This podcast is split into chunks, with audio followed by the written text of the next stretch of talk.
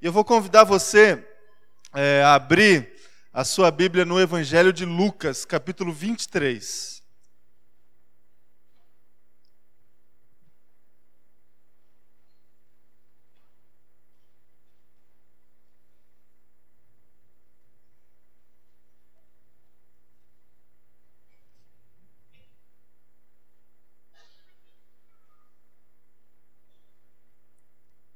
Lucas 23, versículo 26. Eu estou desobedecendo o meu chefe, mas como ele está bem, bem longe, ele não vai, vai me dar bronca só depois, que quando ele voltar. Que eu vou ler só um versículo, irmãos. Ele não gosta muito disso, não. Ele pediu para a gente pregar de uma forma expositiva e tal, mas eu acho que ele vai me perdoar. É, Lucas 23, 26. Todos encontraram? Diz assim é, o texto: Enquanto o levaram, agarraram Simão de Cirene, que estava chegando do campo, e lhe colocaram a cruz às costas, fazendo carregá-la atrás de Jesus. Só esse versículo. Feche teus olhos mais uma vez, eu vou orar. Senhor Deus Pai, que o teu Espírito Santo fale agora, Pai, a cada um aqui, Deus, cada irmão e irmã que o Senhor trouxe até esse lugar, que haja livre acesso da tua ministração em cada coração aqui. Essa é a nossa oração, Pai, que a gente é, sinta a certeza da tua vontade sendo estabelecida nas nossas vidas através da ministração da tua palavra, Deus. Que seja assim, Pai, em nome de Jesus. Amém. Amém. Irmãos, eu vou fazer uma pergunta aqui para você e depois a gente vai tentar responder ela. A pergunta é o seguinte: se você, você mesmo, se você fosse convocado para mudar a história da humanidade, mudar a história é, do mundo inteiro, e para isso tivesse todos os recursos disponíveis recursos materiais, recursos financeiros, recursos pessoais. Se tivesse todos os recursos disponíveis, é, quem seriam as pessoas que você convocaria também para a sua equipe, para a sua primeira reunião estratégica, digamos assim, para cumprir com esse chamado de transformar e de mudar a história. Quem seriam essas pessoas? Pergunta é essa. Depois a gente vai responder. Uh, a gente, irmão e irmã, nesse mês de março, a gente se propôs, a, durante os domingos é, desse mês, a celebrar é, a história da nossa igreja, da IPI do Ipiranga. Se você não sabe, dia 11 é, de março desse mês, a nossa igreja completou 70 anos de história. 70 anos. E a gente tem todos os domingos utilizado é, os nossos cultos para celebrar esse feito, celebrar essa história celebrar a fidelidade do Senhor aqui nesse lugar e para com as pessoas que frequentam aqui, que frequentaram aqui, que de alguma forma é, tem alguma relação é, com essa comunidade. A gente tem feito isso. E se você prestou um pouco de atenção, é, você identificou que quase todos os domingos a gente olhou para trás, a gente olhou para o passado olhou para bela e marcante história que essa comunidade é, teve lá atrás, durante esses 70 anos. Se você reparou, quase que todos os convidados que chamamos para pregar aqui fez algum tipo de menção da história marcante que a IPI do Ipiranga teve em relação ao movimento missionário transcultural, ao movimento é, de missão dentro da igreja e outras é, experiências marcantes que a gente consegue identificar é, quando a gente olha para a história da nossa igreja, da IPI do Ipiranga. Isso é muito bom. Isso enche o nosso coração de alegria e nos dá é, motivos para celebrar. Porque a gente olha para trás e a gente tem motivos para celebrar. Glória a Deus por isso. Glória a Deus. Glória a Deus porque houve é, pessoas, servos e servas do Senhor, que com fidelidade serviram a Deus aqui nesse lugar e de alguma forma marcaram o seu tempo. De alguma forma, marcaram corações de pessoas. De alguma forma, trouxeram outras pessoas para esse lugar para ouvir de Jesus.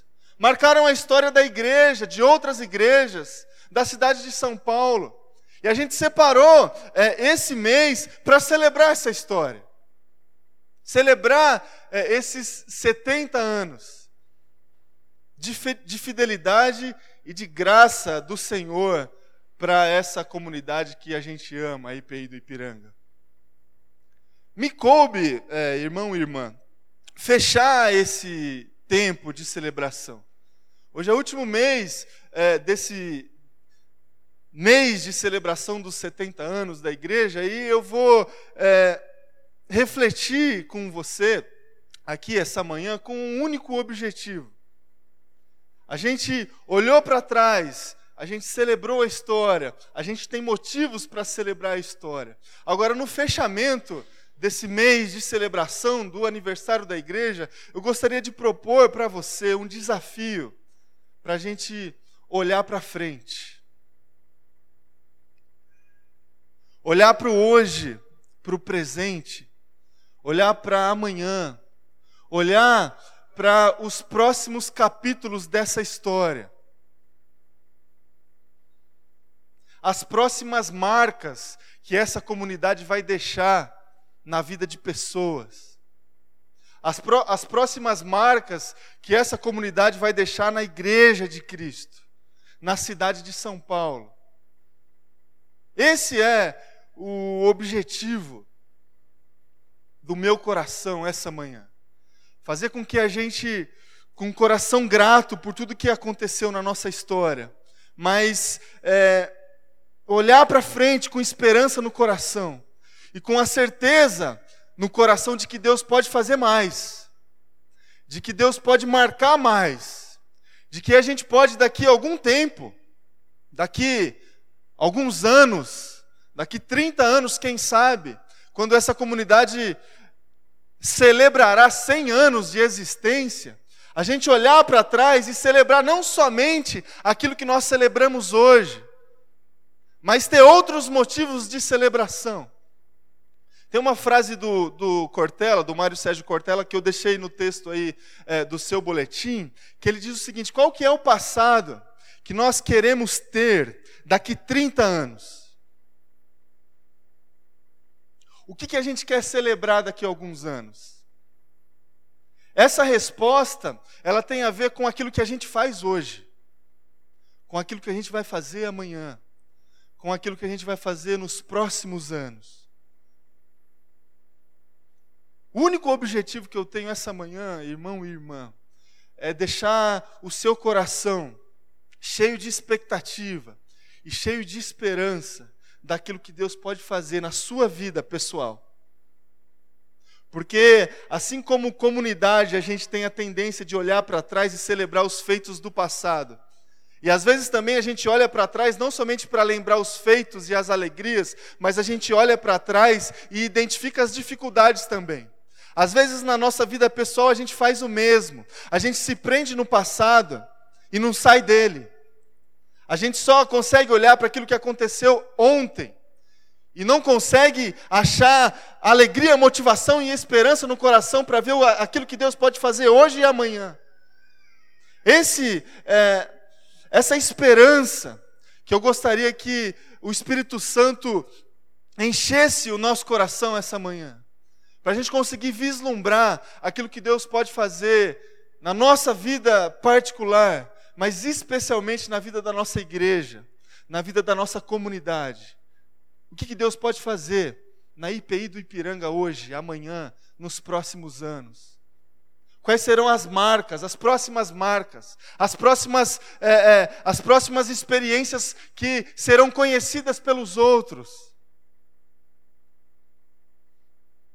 Porque só assim, irmão e irmã, a gente vai conseguir caminhar.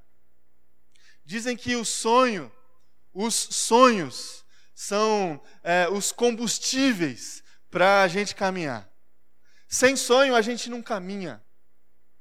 Sem sonho a gente não vive. Quais são os sonhos de Deus para a igreja presbiteriana independente do Ipiranga? Para o futuro, para hoje, para os próximos dias.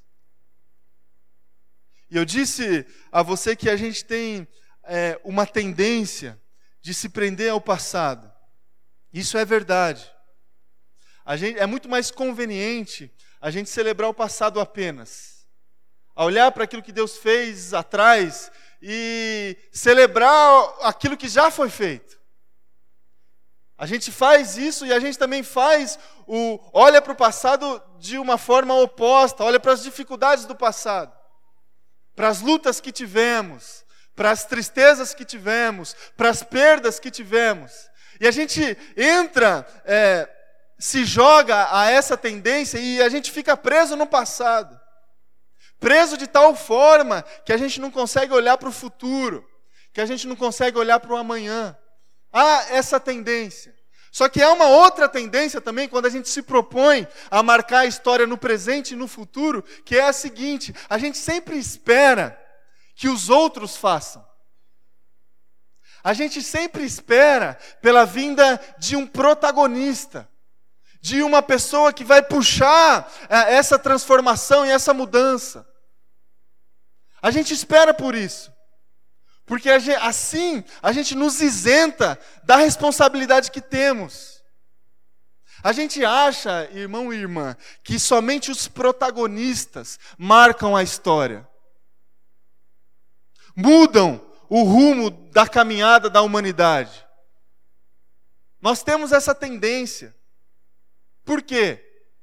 Quem são os protagonistas? os personagens principais.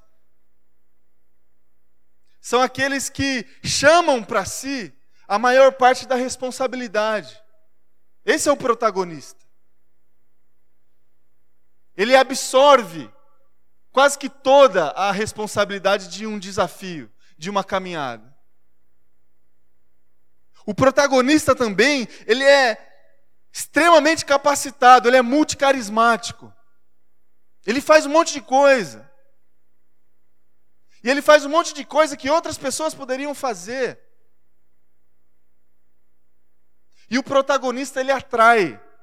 Ele atrai gente. Ele atrai a multidão. Ele é o objeto do marketing. Ele, ele é utilizado para isso. No filme, na capa do filme, está a foto do protagonista. Por quê? Porque essa foto vai fazer com que as pessoas assistam esse filme. O protagonista ele atrai a multidão.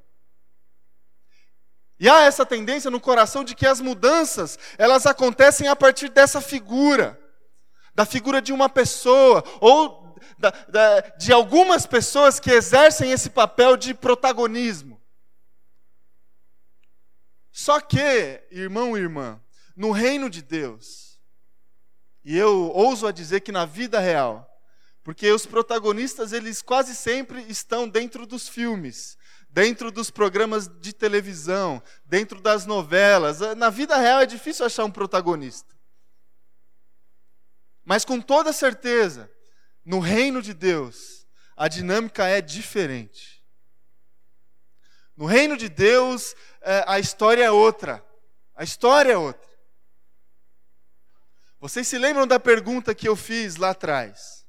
Se você fosse convocado para mudar a história, para mudar o rumo da humanidade, para marcar como é, nenhuma outra pessoa marcou a história do mundo, quem seriam as pessoas que você convocaria para a sua primeira reunião estratégica, para fazer parte da sua equipe, para cumprir com essa missão?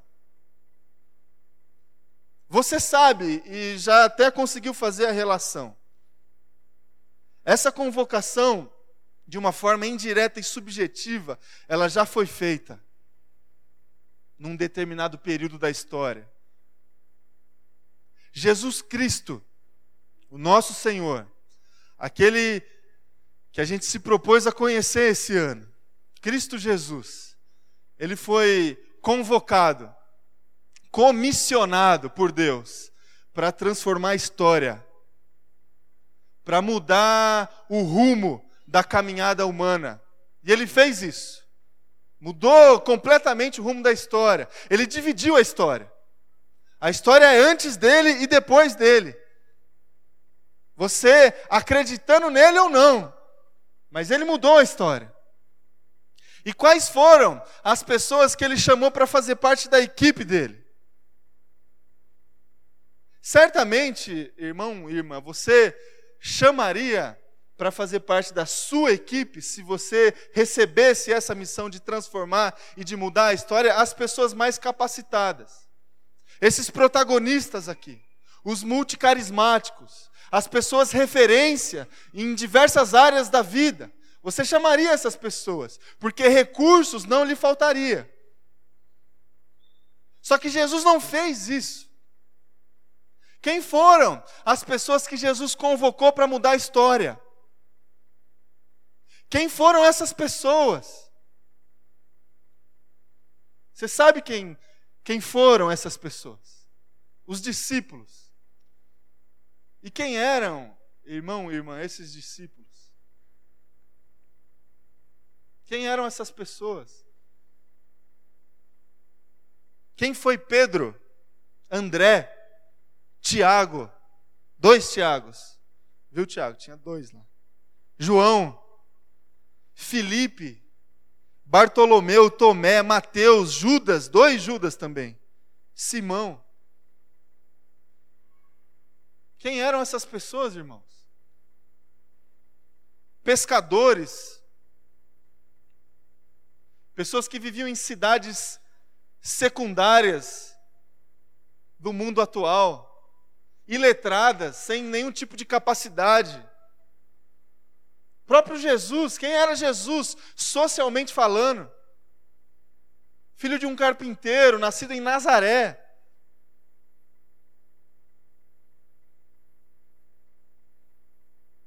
Pessoas coadjuvantes na história transformaram a história, mudaram o mundo.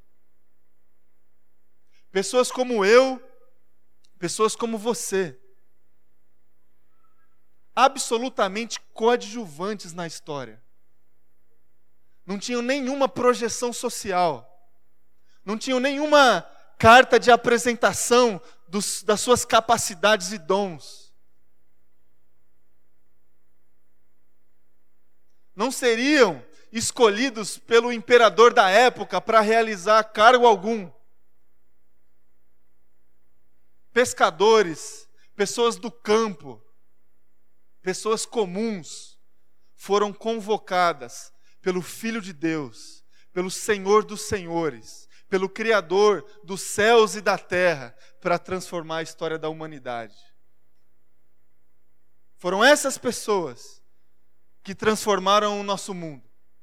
Foram essas pessoas que, quando morreram, não encheram estádios de futebol para o seu funeral Assim como foi feito tempos atrás na morte do Nelson Mandela, por exemplo.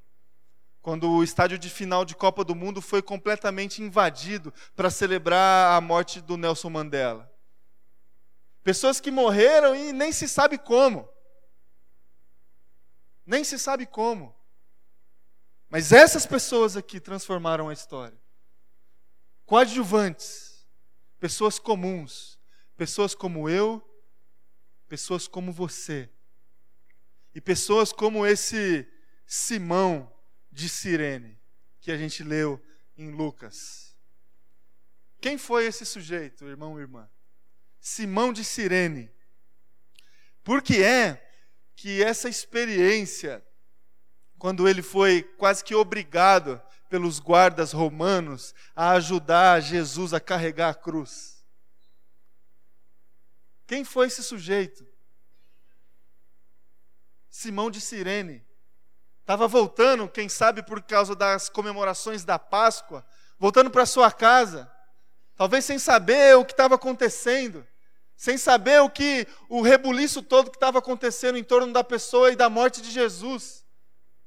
De repente, ele é forçado, convocado a ajudar Jesus a carregar a cruz. Porque Jesus não estava aguentando mais, quase morrendo ali. E esse sujeito participou da história. Participou da história. E da mais impactante história que já houve da morte do nosso Cristo, do Filho de Deus. E ele ajudou, de alguma forma, Jesus a carregar a cruz. E essa experiência seria é, eventual se a gente não conseguisse fazer uma relação que eu gostaria de fazer para você essa manhã. Eu fiquei me perguntando, irmão e irmã, por que é que os evangelistas, eles colocaram esse episódio nos seus evangelhos?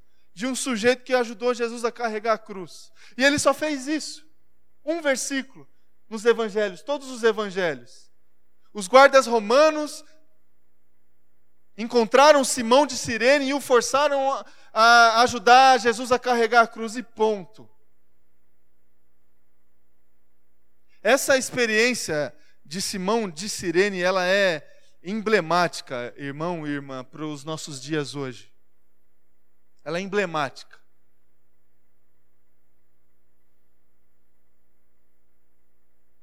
Houve um homem coadjuvante na história, também coadjuvante, que carregou a cruz de Cristo.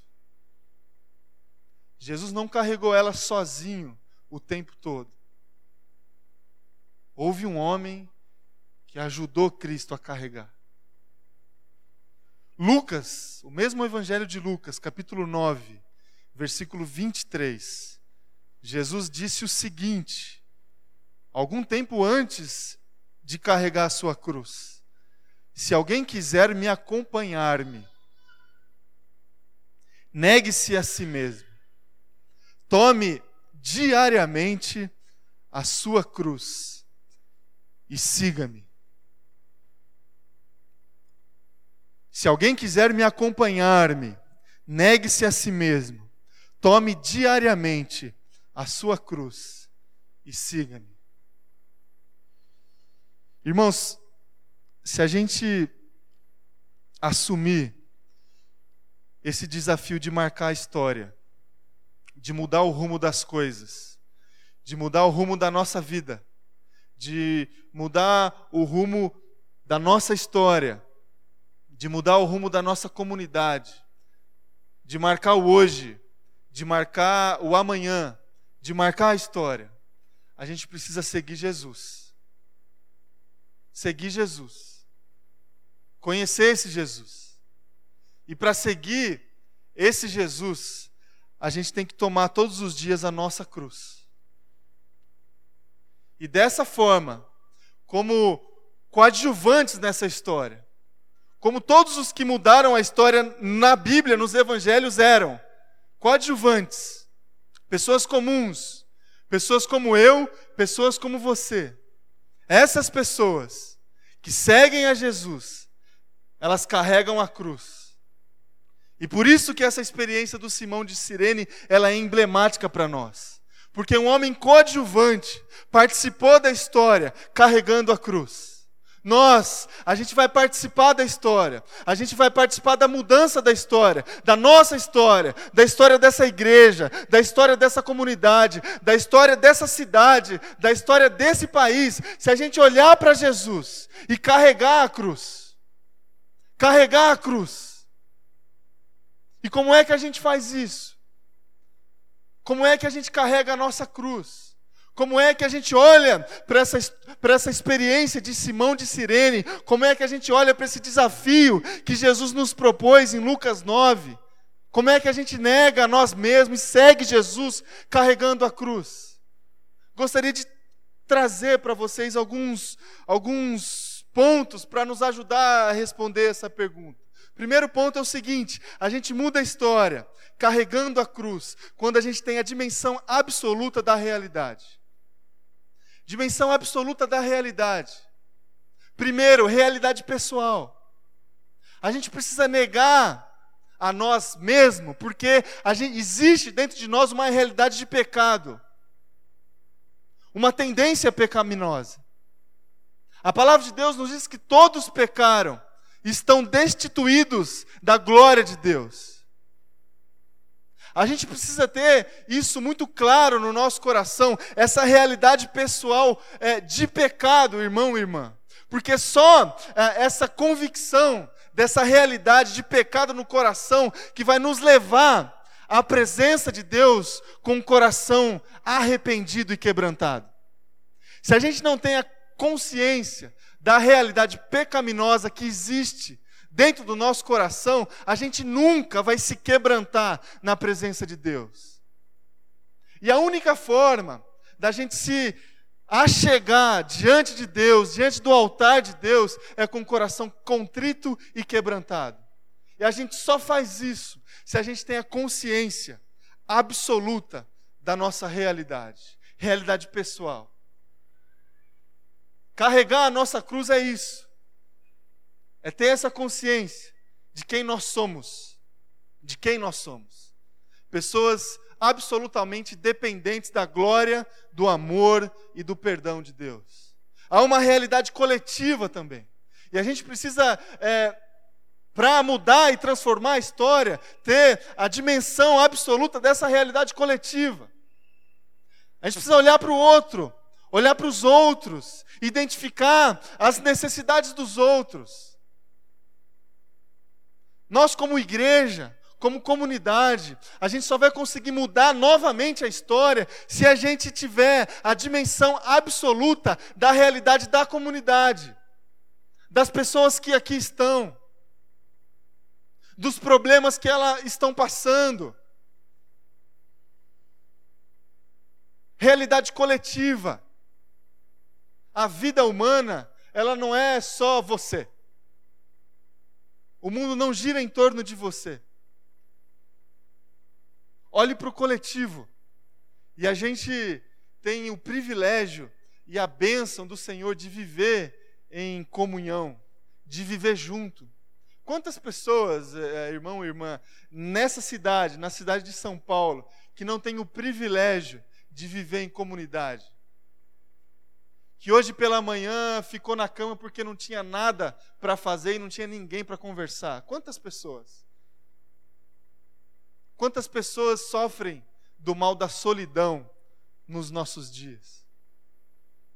A gente tem o privilégio de viver em comunidade, de viver em comunhão. Há um potencial não explorado, eu já falei algumas vezes isso é, em algumas reuniões. Há um potencial é, não explorado gigantesco dentro das nossas comunidades. Há muitas pessoas que não aproveitam a bênção de viver em comunidade de compartilhar os seus problemas, de compartilhar as suas lutas, as suas vitórias. A gente está aqui para isso, irmão. Para viver em comunidade. Aproveite isso. Aproveite isso. E a gente só vai mudar a história, a gente só vai marcar é, a história se a gente tiver a dimensão absoluta da realidade do coletivo, da comunidade. E a gente precisa também ter a dimensão absoluta da realidade da sociedade. A gente precisa olhar para a cidade, para o nosso mundo, para fora da igreja, para fora da nossa comunidade e identificar o que, que a gente está passando, qual, mundo que a gente, qual é o mundo que a gente vive. E assim a gente vai marcar a história. O que, que a gente precisa se envolver? A gente vai ter uma bela oportunidade diante desse desafio que a Anilu trouxe para nós essa manhã. Algo da comunidade, algo da sociedade, uma demanda da sociedade, que a gente pode se envolver. A necessidade e a demanda está aqui, diante de nós. A gente pode marcar, a gente pode mudar, a gente pode transformar. E a igreja precisa fazer isso. Em segundo lugar, irmão e irmã, eh, a gente carrega a nossa cruz a gente segue a Jesus e a gente muda a história quando a gente tem um senso de responsabilidade. Senso de responsabilidade. Responsabilidade pessoal. cada um, cada um de vocês, eu, cada um é, tem uma responsabilidade muito individual. Muito individual. E ela é igual a todos nós. Há um princípio bíblico que a história da igreja foi desvalorizando ao longo do tempo, que é o princípio do sacerdócio universal. Todos nós somos sacerdotes de Deus perante os homens. A história tenta mudar isso. A história tenta colocar homens, é, pessoas, em evidência, em, em diferença em relação às outras pessoas, principalmente dentro das igrejas. A Bíblia nunca falou disso de pessoas com uma responsabilidade maior perante Deus em detrimento de outras pessoas. A Bíblia sempre é, nos deixa claro que a responsabilidade que nós temos é a mesma diante de Deus. Todos nós somos sacerdotes. Por isso não é conveniente a gente achar que alguns têm responsabilidades maiores e outros menores. A responsabilidade é a mesma. E a gente só vai mudar a história, a gente só vai mudar a caminhada da nossa igreja, a caminhada da nossa vida, se a gente se responsabilizar pela mudança.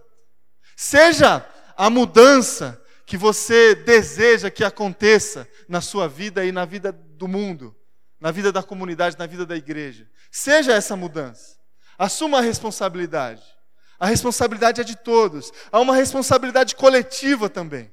A, a gente só vai caminhar, a gente só vai prosseguir, abrilhantando a história dessa comunidade quando o corpo, a igreja, se responsabilizar coletivamente pela mudança. A igreja de Cristo é um corpo. E todos, de uma forma coletiva, precisam assumir essa responsabilidade e caminhar junto, e ir para uma mesma direção. Por isso que é, o apóstolo Paulo, ele fala, quando ele compara a igreja de Cristo a um corpo, ele fala o seguinte: se um membro do corpo tiver ruim, tiver mal, tiver enfermo, a igreja não caminha. Há uma responsabilidade coletiva e também há uma responsabilidade social. Há uma responsabilidade social.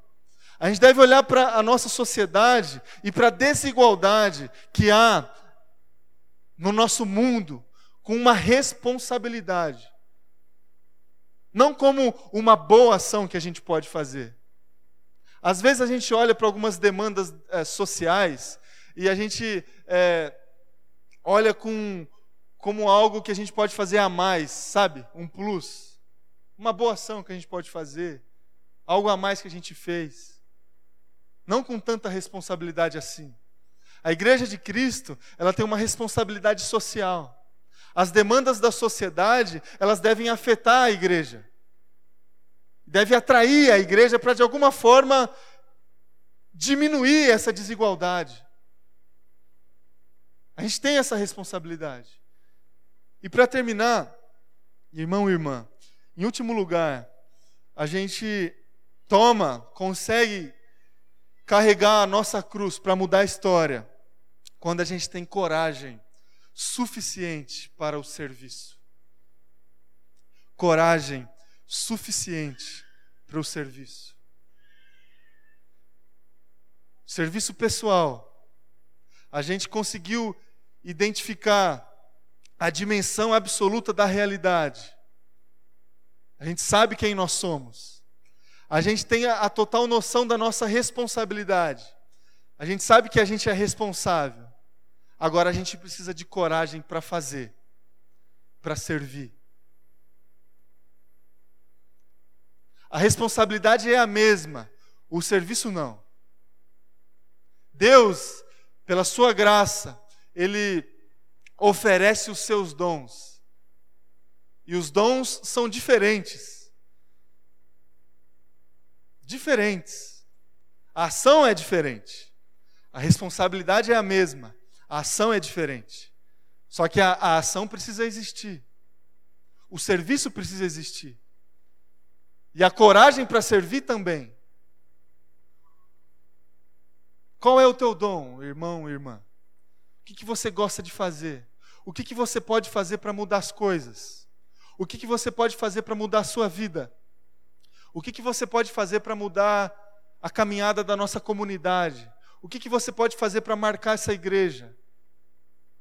O que, que você tem em mãos? Qual que é o dom que Deus te agraciou? Quais são os seus talentos? O que, que você tem feito com eles? Coragem para o serviço, o serviço pessoal. Coragem para um serviço coletivo também. A gente precisa trabalhar junto. A gente precisa servir junto. Não pense que você não tem nada a ver com aquilo que o outro está fazendo. No reino de Deus isso não existe. Ah, eu não tenho nada a ver com ah, a escola bíblica, porque isso aí é o Juliano que está fazendo, ele que se vira. Isso não existe, irmão e irmã, no reino de Deus. Não tenho nada a ver com o trabalho dos jovens e dos adolescentes, porque tem um seminarista aí, ele que está fazendo. Coragem para um serviço coletivo. A ação é diferente, mas o serviço é o mesmo. O serviço é o mesmo, a gente está indo para o mesmo lugar. E tudo está ligado, tudo está ligado e a coragem para um serviço social. A gente precisa servir a nossa sociedade também. E a gente tem feito isso, graças a Deus, através do instituto que a igreja é, administra, digamos assim.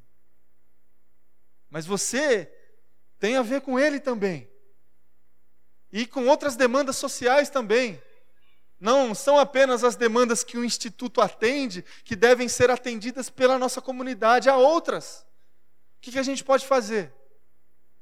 Coragem para o serviço social, para de alguma forma diminuir a desigualdade social.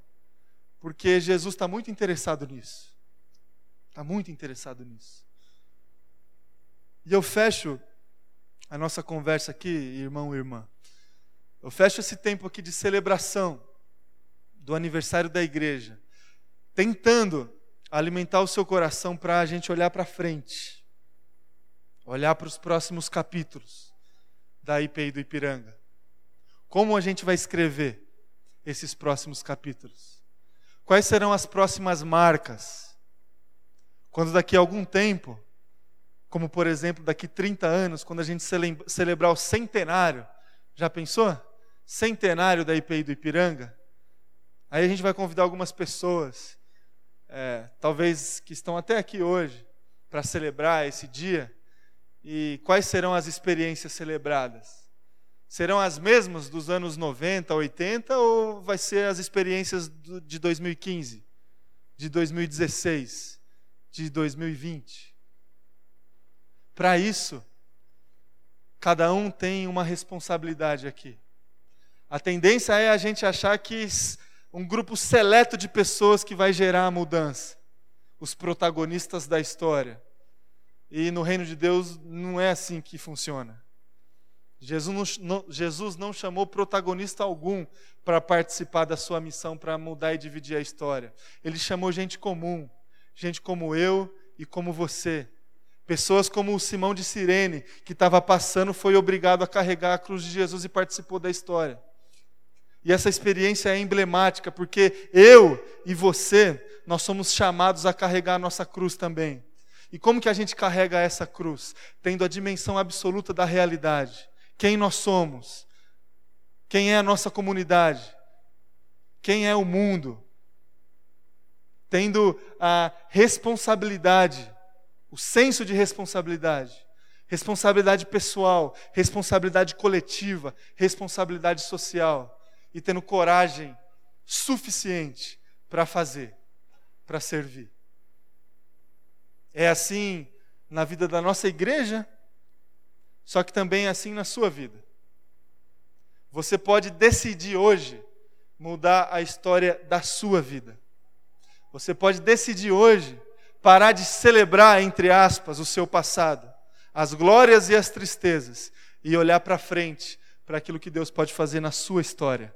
Ele pode mudar a sua história. Feche teus olhos, eu vou orar com você.